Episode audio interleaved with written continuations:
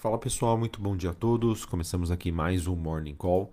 Nesta sexta-feira, dia 16 de dezembro, eu sou o Felipe Vilegas, estrategista de ações da Genial Investimentos.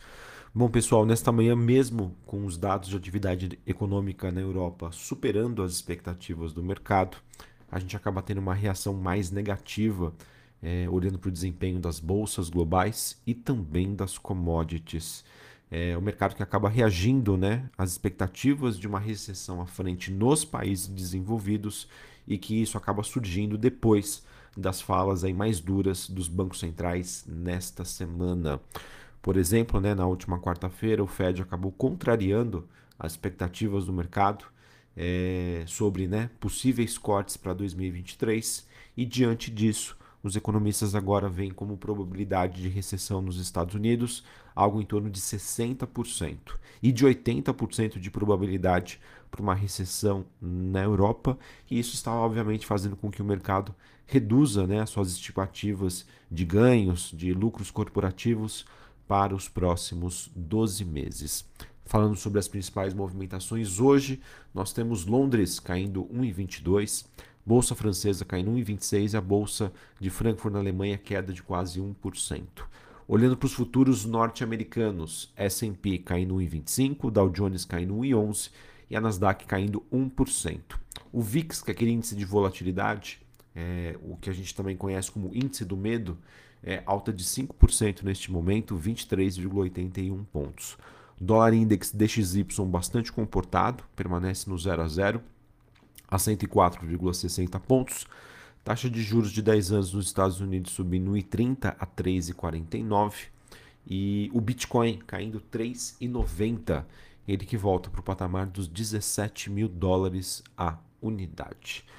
Olhando hoje né, sobre é, as principais notícias do dia, nos Estados Unidos nós temos aí o famoso Triple Witching, em que nós temos o vencimento né, conjunto de opções sobre ações e índices. Estima-se né, que nós teremos aí 4 trilhões de dólares em vencimento de opções e provavelmente, pessoal, esse deve ser o último dia com grande liquidez em 2022. A partir da semana que vem, a gente já deve começar a ver uma redução da liquidez e ela voltaria aí aos níveis normais, aos níveis medianos, a partir aí só do começo de 2023. É, conforme eu, eu, havia falado aí no início, a gente teve também hoje na Europa a divulgação do, do PMI composto, é, em que nós temos aí o índice de atividade por lá, ele que subiu de 47,8 pontos para 48,8 pontos. É o melhor resultado em quatro meses, tá? O PMI de serviços subiu a 49,1 pontos e o industrial a 47,8 pontos, todos esses acima das previsões. Lembrando, pessoal, o PMI é um indicador de atividade. Acima de 50 pontos, nós temos uma expansão, abaixo de 50 pontos, uma contração da atividade. Vejam que esses números todos foram abaixo de 50 pontos, ou seja, que mostram uma contração. Porém, como foram números melhores do que esperado, significa dizer que a redução no nível de atividade foi menor do que o esperado é, e nós poderemos então ter um ponto de inflexão nas atividades por lá. Vamos aguardar. É, sobre China, pessoal, a gente tem o mercado por lá, a bolsa de Xangai fechando praticamente no 0 a 0, uma queda leve, 0,02. Hong Kong subindo 0,5% e a bolsa japonesa subindo quase 2%. É, e eu vejo que o movimento mais intenso que a gente acaba vendo repercutindo no noticiário chinês acaba vindo por conta aí das commodities. Petróleo WTI negociado em Nova York, queda de 2,6, 74 dólares o barril. Brent, queda de 2,5, 79 dólares o barril. Cobre recuando 0,5%, níquel subindo 0,66 e o ouro volta a subir 0,11, né? Diante das expectativas do mercado sobre uma sobre o ciclo né, de alta nos Estados Unidos e ao mesmo tempo que nós temos um ambiente em que o investidor começa a se preparar cada vez mais para um cenário de recessão. Voltando a falar sobre China, a gente teve na semana passada né, o governo chinês é, sinalizando aí que testes negativos de vírus e verificação aí de códigos de saúde não seriam mais necessários para viajar para a China. Enquanto isso, relatos de moradores é, locais adoecendo acabaram aumentando bastante. Só para vocês terem uma ideia, né, a cidade de Pequim disse que somente no último final de semana suas clínicas receberam 22 mil visitas. É um número 16 vezes a mais do que a semana anterior. O que acontece, pessoal? O noticiário na China de curto prazo, infelizmente, ele vai acabar sendo mais negativo com o aumento do número de casos. E isso acontece, obviamente, com o aumento da mobilidade social. As pessoas que estavam presas em casa começam a sair e a circulação do vírus aumenta. Então é um processo que faz parte, infelizmente, aí sobre é, o ciclo né, de vida do vírus e como ele vai se comportar aí nas próximas semanas. O que é mais importante, pessoal, o que seria negativo? Que esse número de casos não se torne né, em maior número de fatalidades. Tá? Se isso realmente acontecer, aí vai obrigar né, a China a fechar novamente as suas portas e isso seria negativo em termos de perspectiva de crescimento econômico. Mas, se aumentar o número de casos e o número de fatalidades continuar baixo e a vacinação continuar acelerada, acredito aí que nos próximos meses a gente vai ter um noticiário muito melhor e, na minha opinião, isso pode abrir espaço para uma recuperação das commodities. A recuperação das commodities que depende né, da, do mercado conseguir estimar e precificar esse ambiente de recessão e uma situação muito melhor na China. Beleza? Bom, é, como eu já disse anteriormente, né, sobre commodities, petróleo cai hoje, ele que acaba reduzindo né, o seu maior ganho semanal desde o início de outubro. É, mercado que segue de olho nas perspectivas de melhora da demanda chinesa, recessão global e também na oferta da Rússia. Sobre o minério de ferro, no caso, nós temos uma notícia aí de que a China está iniciando a maior reorganização do mercado de minério de ferro por lá em anos, é, até mesmo criando aí uma nova empresa compradora do produto. Então vamos acompanhar aí como que vai ser o desempenho do minério de ferro nas próximas semanas. Vejo que essa queda tem também uma questão muito mais técnica do que uma mudança aí de perspectiva de fundamento. Sobre a agenda do dia, olhando o cenário internacional, nós teremos apenas aí nos Estados Unidos as divulgações das prévias né, dos PMIs, dos indicadores de atividade. É, e esse indicador será divulgado hoje às 11h45 da manhã. Beleza?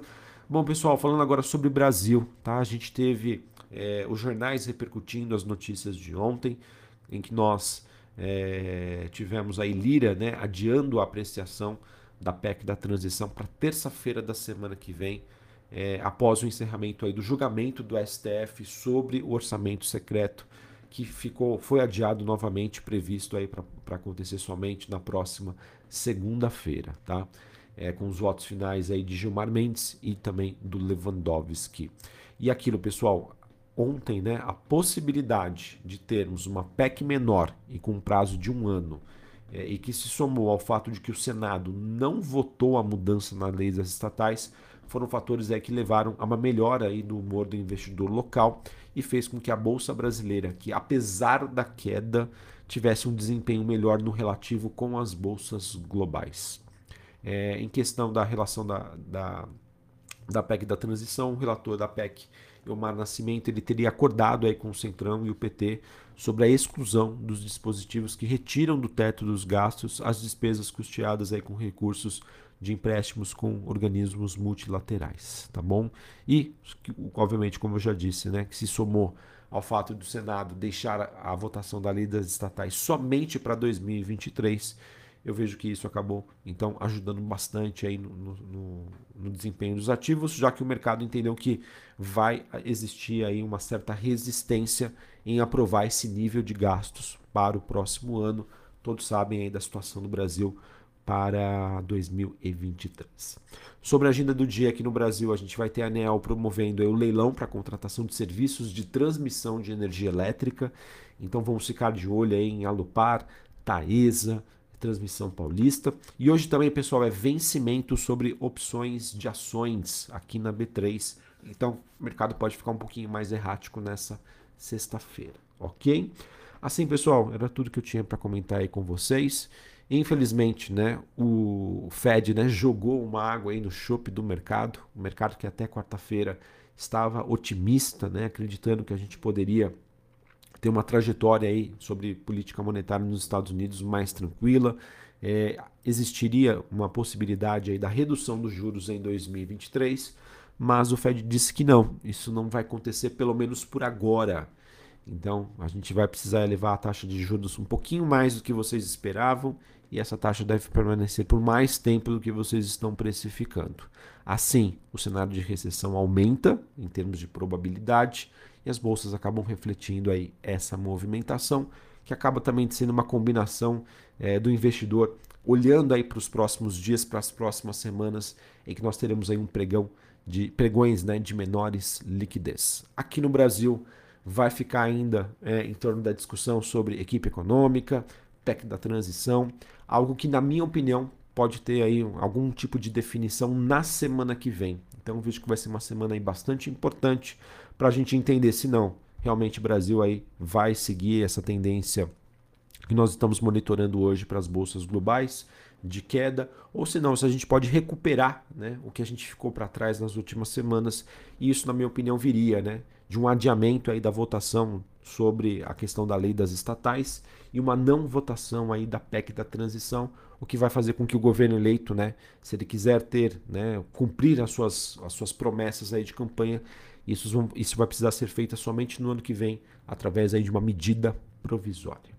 Um abraço a todos, uma ótima sexta-feira para você. Muito, muito cuidado, tá? Bastante volatilidade, acho que acredito.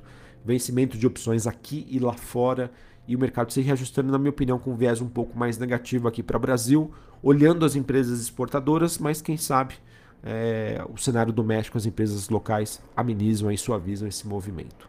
Um abraço, uma ótima sexta, um bom final de semana e até mais. Valeu!